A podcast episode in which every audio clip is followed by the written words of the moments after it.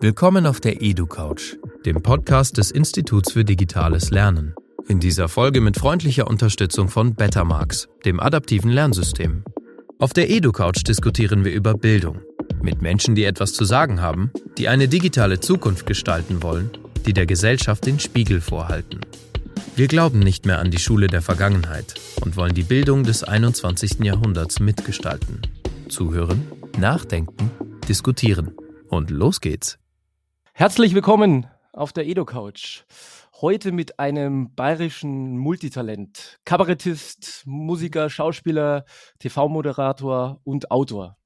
Wie und wo man all diese Dinge lernen kann oder ob das alles schon angeboren war, werden wir in der heutigen Folge herausfinden. Grüß dich gut auf der Edo-Couch, Hannes Ringelstetter. Grüß dich, freut mich. Erste Frage zum Reinkommen ins Bildungsthema, mal ein bisschen locker. Der Schüler Hannes Ringelstetter. Wie darf man sich den vorstellen? Schon damals der kreativ-kritische Opinion-Leader oder auch doch eher der klassische System-Durchwurstel-Leistungsverweigerer oder ganz anders? Ähm, von allem ein bisschen. Also ähm, Sachen, die mich interessiert haben, habe ich äh, gern aufgesogen und mich gern damit beschäftigt. Und Sachen, die mich nicht interessiert haben, habe ich kategorisch abgelehnt. Und habe mir dann so ein, ich dachte immer zwischendurch, dass ich wahnsinnig clever bin, indem ich äh, versuche, nur auf, also Mut zur Lücke und ähm, genau so hinzulernen, dass es klappt. Das hat aber natürlich nie funktioniert. habe mich äh, dabei halt nicht besonders gut angestellt hm. Und war wahnsinnig schlecht in naturwissenschaftlichen Fächern. Und habe mir damals aber schon gedacht, für was werde ich das wohl mal brauchen und habe irgendwie nicht, nicht rausgefunden, für was. Und ehrlich gesagt ist es auch so, dass ich außer ähm, Mathe, zu, weil ich halt selbstständig bin, dass ich die Umsatzsteuer draufrechnen können muss auf einen Betrag, in meinem Leben auch nicht brauche. Und das hat mich äh, früh schon beschäftigt, äh, dass ich mir gedacht habe, so, ich fand Schule trotzdem super, weil ich hatte sehr viel Spaß in der Schule, weil wir irgendwie eine gute Gang waren. Und ich hatte sehr viele gute Freunde und wir haben es sehr lustig gehabt in der Schule und wir haben unfassbar die Lehrer verarscht. Das war schon alles gut. Aber es war, ich habe mich damals schon immer gefragt, was das, was, ähm, warum mich eigentlich niemand fragt, ähm, was mich wirklich interessiert. Ja, weil das Schule ist. Da wird man nicht gefragt, was einen interessiert. ja, sehr gut. Wir gehen einen Schritt weiter, weil du es schon irgendwie angesprochen hast, so die Arbeitswelt, die dann ganz anders war oder dein, dein weiteres Vorkommen. Viele Anforderungen der heutigen Arbeitswelt ballen sich ja geradezu in deiner beruflichen Biografie. Also als Kreativer muss man heute alle Formate beherrschen, auf allen digitalen und analogen Kanälen brillieren. Wie kommst du mit dieser Art von Druck auch zurecht, dass man so viel können muss und so viel neu auch immer lernen muss? Und was hast du auf dem Weg vielleicht auch ganz schmerzhaft schon lernen müssen? Also, das ist tatsächlich ein super Thema, erstmal vorweg, weil ich finde, dass, ähm, dass ein das so, also immer wenn man denkt, man hat es verstanden, wie es jetzt läuft, ähm, biegt die Welt wieder anders ab und man merkt so, es läuft doch nicht mehr so, wie man dachte. Ich habe äh, die letzten Tage ähm, beim lieben Kollegen Matthias Kellner, der hat irgendwie so eine Insta-Story gemacht, wo er erzählt, dass, es ihm, dass er seinen Facebook-Account löscht, weil den kein Sau mehr interessiert und es geht ihm, geht ihm wieder so wie damals bei MySpace. und dann habe ich mich zurückerinnert an MySpace und dachte mir, Wahnsinn, da habe ich meine Musik hochgeladen, da hat man gehofft, dass Leute seine Musik kennenlernen und so weiter. Und das war der heißeste Scheiß und jetzt weiß niemand mehr, was MySpace ist oder StudiVZ oder sonstige ähm, Unsäglichkeiten der Vergangenheit. Und das ist auf der einen Seite natürlich logisch, weil es halt ein junges Medium ist ja trotzdem, mit 20 Jahren Internet ist ja keine Zeit. Und also Internet für alle quasi. Und auf der anderen Seite ist es schon zwischendurch beängstigend, wie schnell es dann geht, dass was, was gerade noch irgendwie hip war, morgen schon der alt ist, so. Aber ich finde einen Teil davon nervig und einen Teil davon interessant. Nervig finde ich, dass man, dass man so sein Leben so nach außen zeigt, also sein vermeintlich privates Leben sich halt ständig zeigen muss, auch in Social Media, weil man sonst die Leute nicht erreicht. Und auf der anderen Seite gibt es natürlich die Möglichkeit, dass man sich so zeigt, wie man gesehen werden will von den anderen. Also echt. Man, das finde ich, ähm, ich bin im Moment mit Instagram zum Beispiel bin ich ganz okay, weil, weil ich das freundlich finde. Die Leute sind dort freundlich und man, ähm, ich habe das Gefühl, man erreicht auch die Leute, die sich wirklich dafür interessieren, für das, was man macht. Ohne dass es so ein peinliches Marketing-Tool ist. Okay. Aber gibt es irgendwelche Ecken, wo du sagst, boah, das kann ich nicht und das lerne ich auch nicht mehr und Schluss aus Ende? Ja, bei mir ist es mit allen technischen Dingen so, allein, dass ich mit dir hier spreche, ähm, brauche ich Hilfe. Ich selber kann das nicht. Ähm, das, ist, das ist aber so. Ich habe mich damit nie, ich habe keine Faszination für Technik entwickelt in meinem ganzen Leben nicht. Ich bin froh, wenn ich einen Gitarrenverstärker ein- und ausschalten kann. Ähm, da, damit muss ich es äh, aber auch haben. Ähm, das lerne ich nimmer, aber das ist auch für mich nicht schlimm, weil ich finde, dass es, dass wir das viel zu selten machen, dass wir halt sagen, ich kann das, du kannst das, lass uns das zusammen machen. Das ist ja viel besser, als wenn man immer glaubt, man kann alles und dann ist es immer alles halbscharig. Mhm. Also lieber kann ich es ja gar nicht als halbscharig. okay. Anschlussfrage daran sozusagen mit Blick zurück und gleichzeitig nach vorn. Welche Kompetenzen glaubst du persönlich werden Menschen in Zukunft brauchen, um in dieser sich extrem schnell verändernden Welt zurechtzukommen? Und was davon müsste man dringend auch in Schule, Universität oder anderen Bildungseinrichtungen passieren lassen? Was sind die zentralen Kompetenzen? Ich glaube, dass das Wichtigste ist schon und noch werden wird, dass man in der Lage ist, äh, Informationen zu verarbeiten überhaupt. Also Information und Wissen schon mal zu unterscheiden. Das eine sind einfach ähm, viele Fakten oder auch falsche Fakten, die einfach einprasseln. Das sind erstmal Informationen. Das hat aber nichts mit Wissen zu tun. Wissen musst du dir aneignen, indem du diese Informationen verarbeitest, selber recherchierst, hinterfragst, ähm, interpretierst in ein im Idealfall vorhandenes Wertekodex-System einpflegst und daraus in die Aktion kommst, also selber was tust, das ist ja die Form von Demokratie, das, den Teil der Demokratie, den die meisten immer vergessen. Ähm, das ist mal das eine, Wissen und Information zu unterscheiden und dann eben daraus Schlüsse zu ziehen. Und ich halte das für die fast, also Früher, früher war Schule Wissensvermittlung. Man hat was Neues erfahren in der Schule. Das ist vorbei. Du kannst das alles googeln, was dir der davon erzählt. So. Das heißt, es geht darum für mich, dass der jemand sein muss, der mir jetzt zeigt, durch sein Leben, durch sein Wirken, ähm, was macht er mit diesen Informationen? Und wie prägen wir die Zukunft mit diesen Informationen? Und das halte ich für, für, eigentlich für eine historische Zeitenwende, weil es eigentlich seit dem Buchdruck, äh, der praktisch erfunden wurde, um Wissen zu vermitteln, die große Revolution ist, dass man eben Wissen nicht mehr vermitteln muss, sondern die Kompetenz erlangen muss, Wissen zu verarbeiten und aus der Verarbeitung ins Gestalten zu gehen. Was ist deine Wahrnehmung? Passiert das schon oder passiert es viel zu wenig? Oder? Ich glaube, es passiert zu wenig. Ich glaube, es gibt vor allem, und das irritiert mich schon seit Jahren, keinen gesellschaftlichen Diskurs darüber. Also man tut irgendwie so, als wäre alles okay und dann macht man Mebis, wenn Corona kommt. und äh, dann macht man das alles halt, damit es irgendwie halt weiter funktioniert. Aber im Prinzip weiß jeder doch, dass das Game over ist. So. Mhm.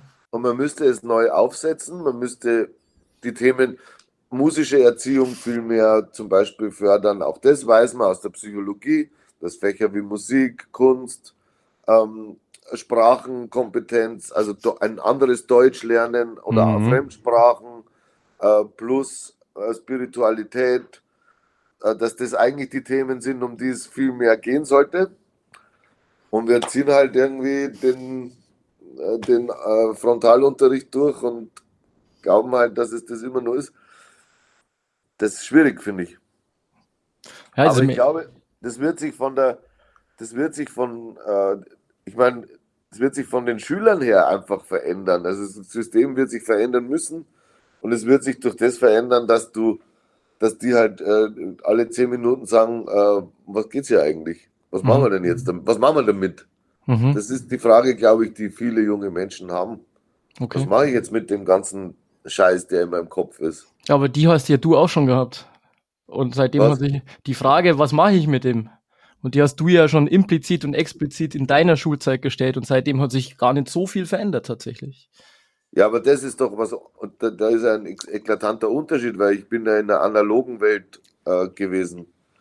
Ähm, das heißt, ich habe, wenn ich keine Zeitung gelesen habe, dann habe ich nichts erfahren. Mhm. Dann dachte ich, die Welt ist in Ordnung.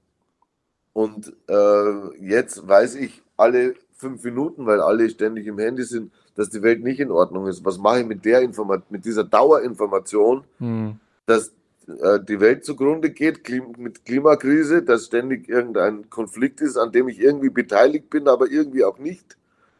Also was mache ich mit meiner, mit meiner ständigen Zwischensituation? Mhm. Dass ich irgendwie mich gut fühlen soll, aber irgendwie auch nicht. Dass ich irgendwie schlechtes Gewissen haben soll, aber irgendwie auch nichts dafür kann das sind ja, das sind ja äh, in, in, impliziert im Wesen von jungen Menschen Fragen, mit denen du dich auseinandersetzen musst. Und ähm, es gibt ja auch einen Grund, warum immer mehr Schulpsychologen sich um, um junge Menschen kümmern müssen, weil sie eben diese Frage nicht auflösen können in sich. Und ähm, weil es auch schwierig ist, mit Erwachsenen darüber zu reden, weil die Eltern, wenn das junge Eltern sind, die sind jünger als ich, dann haben die ja dieselbe, die haben ja dasselbe Problem in Wahrheit. Die stehen ja immer noch an derselben Schwelle. Sehr gut. Zum, zum Thema wichtige Themen. Dein, einer deiner Themen ist, so habe ich das zumindest wahrgenommen, das Thema Heimat. Intellektuell wie emotional. Ähm, spielt in deiner künstlerischen Auseinandersetzung eine Rolle. Was glaubst du, wie viel Heimat braucht ein Mensch und kann man oder sollte man dieses Gefühl, diese Art von Verbundenheit auch erlernen oder damit umgehen in einer Art Bildungssituation? Oder ist der Gedanke, den ich formuliere, völlig unsinnig? Nein, der ist sogar sehr gut, finde ich, weil er, weil er ein Hauptproblem quasi mit diesem Begriff äh, gut aufwirft. Nämlich, dass Heimat in erster Linie über Jahrtausende ein natürliches Gefühl war das nicht besprochen werden musste. So, das war halt da. Und es war ein, glaube ich, sehr viel Geografie. Also, du, wo du halt herkommst und deine, ähm, deine kleine Welt plus die Interpretation der großen Welt aus der Sicht der kleinen Welt. So, das war immer Heimat. Ähm, das, glaube ich, funktioniert so nimmer, ähm, sondern Heimat ist äh, für die meisten will, soll es was Selbstgewähltes sein? Also, dass du wirklich in einem optimalen Umfeld für dich, dich aufgehoben fühlst, das glaube ich, verstehen die meisten heute unter Heimat oder wollen sie darunter verstehen. Und das andere ist, dass auch das, und darum passt super zu dem Thema, das wir vorher hatten, ein Gestaltungsraum natürlich sein muss. Also Heimat existiert nicht per se als guter Ort, sondern du musst es halt gestalten.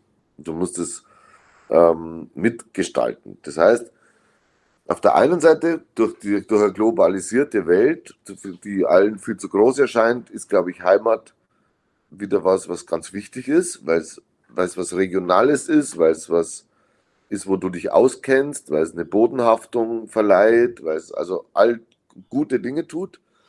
Auf der anderen Seite funktioniert natürlich diese ausgrenzende Art, die Heimat auch früher immer hatte, hoffentlich jetzt auch nicht mehr.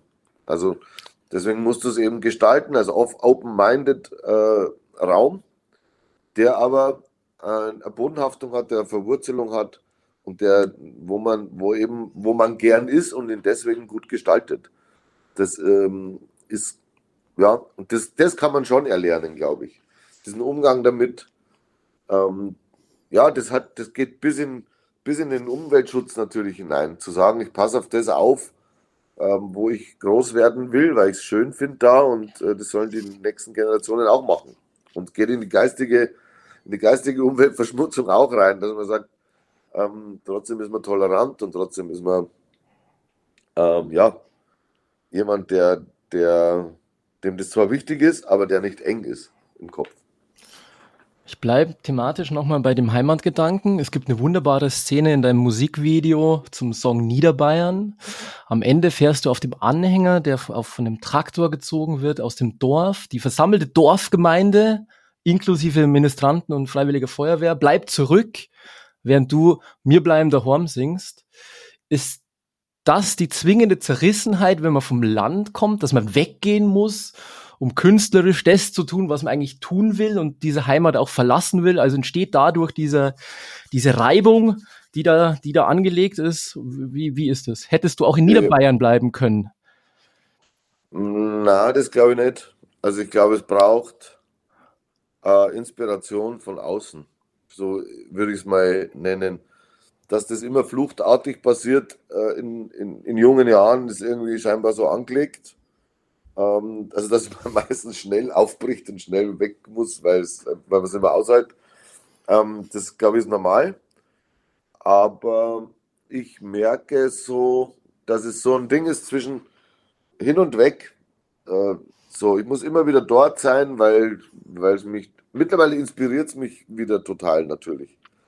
Weil ich habe viele andere Sachen erlebt, die mich inspiriert haben und jetzt inspiriert mich das, äh, das was ich kenne schon wieder. Ich habe vor kurzem genau darüber gesprochen mit dem Mike von Dicht und Ergreifend, der auch ja dieses Ding lebt, Berlin, Grünheide, da irgendwo am, ähm, am Buchstabe am Arsch der Heide da. Und, und dann halt wieder ähm, Ottering irgendwie. Und da sind wir beide auf den gleichen Punkt gekommen, wie so oft, äh, dass wir gesagt haben, so, es geht eine ohne das andere, geht nicht. Also ich kann, nicht, ich kann nicht nur dort sein, ich kann aber auch nicht nur weg sein. Das funktioniert nicht. Und immer wieder stelle ich fest, dass ich, ähm, wenn ich dort bin, so eine Verbindung spüre und wenn ich weg bin, die Verbindung aber auch noch spüre. Und das finde ich eigentlich die richtige Haltung, so dass man einfach sich nicht selber nicht abschneiden muss von was, sondern man ist halt weiter verbunden, aber man muss nicht die ganze Zeit äh, dort sein und muss nicht die ganze Zeit in diesen Traditionen zum Beispiel leben, mit denen ich noch nie viel anfangen konnte. So, ich war nie äh, in Vereinen zum Beispiel. Das hat mich nie interessiert. So. Ähm, aber ich schätze die Gemeinschaft, die es dort gibt. Und ich schätze, dass, dass Menschen sich engagieren und äh, das Ehrenamt hochhalten und so weiter. Und wenn mhm. sich jeder so verwirklichen würde, äh, dann wird es schlecht bestellt sein um die soziale Kompetenz der Menschen. Also es muss, es muss schon immer sich die Waage halten. Jetzt verändert sich ja dieser, dieser ländliche Raum in meiner Wahrnehmung nochmal durch Corona nochmal auch verstärkt. Was glaubst du, wird die Zukunft dieser ländlichen Regionen sein? Wird das Dorf möglicherweise immer mehr zum Hipster Neo Biedermeier Homeoffice Retreat für den gestressten Chief Marketing Officer? Oder wird das Land immer mehr zum Museum einer längst vergangenen Welt? Oder kann man beides vielleicht sogar miteinander vereinen? Wie, wie, wie ist deine Wahrnehmung da? Also erstmal ähm, ist es bei solchen Fragen immer wichtig, dass man äh, ehrlich bleibt mit sich selber und ich lebe ja schon so. Also ich bin ja schon Teil dieser erst, von dir erstgenannten ähm, äh, kreativ Typen, die natürlich auf dem Land sich ein Haus kaufen, damit sie in Ruhe arbeiten können. Ja, ja, natürlich. Und das bin ich genau, original. Äh, insofern kann ich, kann ich tatsächlich was dazu sagen, weil ich es sehr lebe. Und ich, mir fällt auf, dass die Offenheit, und zwar die gegenseitige Offenheit, ich, ich lebe da schon seit über zehn Jahren und habe früher auch in der Stadt noch gewohnt und jetzt habe ich die Stadtwohnung ganz aufgegeben, weil ich eigentlich das nicht mehr brauche. So. Ähm, es, was, was die letzten Jahre passiert ist, ist auf jeden Fall eine größere Offenheit füreinander. Also ich lebe, ähm, ich kenne da viele Leute, die daherkommen und die da schon immer gewohnt haben. und hock bei denen, wenn die Forellen reichern und wenn sie irgendwelche äh, lustigen Dinge tun, dann hocke ich da und hole mir meine Walnüsse ab irgendwie beim, beim befreundeten Bauern und hole mir äh, ein Greichert's ab vom, so, das mache ich alles natürlich. Und das ist das, das, dieses ursprüngliche Leben hat sich aber für die, über die ich gerade rede, ja schon total verändert. Also die, das verändert sich ja auch. Also es ist ja auch nicht mehr wie vor, vor 100 Jahren oder vor 50 Jahren. Das heißt, ich habe das Gefühl, es wird ein bisschen offener. Also man geht mehr aufeinander zu, findet sich nicht mehr ganz so freaky vielleicht wie früher. Also ich, weißt du, wie ich meine? Der eine, no. ähm, der Bodenständige macht mittlerweile auch Homeoffice und weil ist jetzt, kennt sich auch aus und hat auch Internet und weiß auch, wie der Hase hoppelt so. Und, äh, und der Hipster aus der Stadt ähm, entdeckt halt auch wieder seine Herkunft und merkt, wie gut ihm das tut, dass er ein bisschen bodenständiger unterwegs ist und dass er beim schönen Wetter vielleicht mal spazieren geht oder in den Wald oder sonstige Sachen macht. Also, ähm, trotzdem glaube ich, dass die dörflichen Strukturen, von denen du gesprochen hast, dass sich die langsam auflösen. Hm. Und ich bin mir nicht einmal sicher, ob das so schlecht ist. Mhm. Weil ich glaube, dass ein neues Miteinander, das nicht auf diesen alten Strukturdenken da umeinander reitet, inhaltlich, dass das viel cooler ist und viel besser ist für alle. Mhm. Und ähm, äh, wenn ein lesbisches Pärchen als Fitnesscenter betreibt in einem Dorf, dann finde ich das super. Und ja. alle gehen dahin. Dann finde ich das besser als ein Stammtisch, wo darüber geredet wird, dass man, ob man jetzt Lesben hat im Dorf. Weißt du, ich meine? Ja, es also, muss erst was sterben, dass was Neues entstehen kann, ja. Und ich glaube, dass das gut ist. Ich glaube, dass es aber, dass es nicht ein Rückschritt ist in der Menschlichkeit. Ich glaube, dass es ein Fortschritt ist in der Menschlichkeit. Und ich bin mir nicht sicher, ob, ob, ob das, äh, also da wo ich wohne, war immer das dörfliche Highlight, im Jahr war dieses Kriegerdenkmal. Äh, diesen, am Toten Sonntag standen da irgendwie 50 schwarze Männer um dieses Kriegerdenkmal rum. Und ich habe mir immer gedacht, das ist das einzige Mal im Jahr, dass ich euch alle miteinander auf der Straße sehe. Wenn das eure Tradition ist, dann lassen wir es lieber. Braucht es wirklich? Genau. Letzte Frage, wie so häufig auf der Edo-Couch. Welche Frage hättest du heute gerne beantwortet, die ich einfach nicht gestellt habe? Was wäre dir wichtig im Umfeld Bildung, Zukunft, digital? Ähm, da wüsste ich jetzt, also bei vielen Interviews oder Gesprächen wüsste ich da sofort was. Ähm, da musste ich jetzt auf die Weise fast loben. nee, fällt mir jetzt nichts konkret ein, was ich jetzt vermisst habe. Im Gegenteil, ich glaube, dass wir die Themen, die wir hatten, vor allem diese, dieses Schule, Universitätsbildungsthema, ähm, vielleicht diese Frage, vielleicht habe ich die Frage vermisst, fällt mir jetzt doch gerade ein, ob ich mir vorstellen könnte, ähm, sowas zu machen für Schüler oder für, für Uni, an der Uni, ähm, diesen Diskurs, mich an diesem Diskurs zu beteiligen. Und würdest du es machen?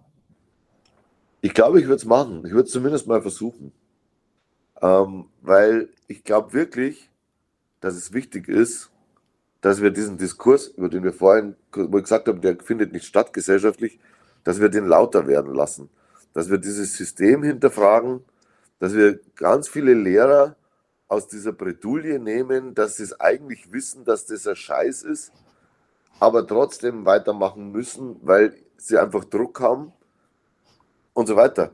Dass wir dieses System, bis zu jedem Schuldirektor, der das gleiche Problem hat, der sieht jeden Tag da 800 Jugendliche reinlaufen und muss sich damit auseinandersetzen, ob er jetzt Handy-Spaces einrichtet am Schulhof, damit, also weißt du, so lauter so Scheiß, wo ich mir denke, hey, wir, wir wissen es doch, es ist, so läuft es nicht mehr.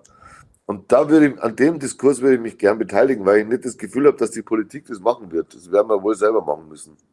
Wie so oft, wir werden es wahrscheinlich selber machen müssen. Das nenne ich mal, das nenne ich mal ein Schlusswort. Einfach So mal selber machen. Ich bedanke mich fürs Gespräch. Ja, voll gerne. Danke für das schöne Gespräch. Mach's gut. Pfiat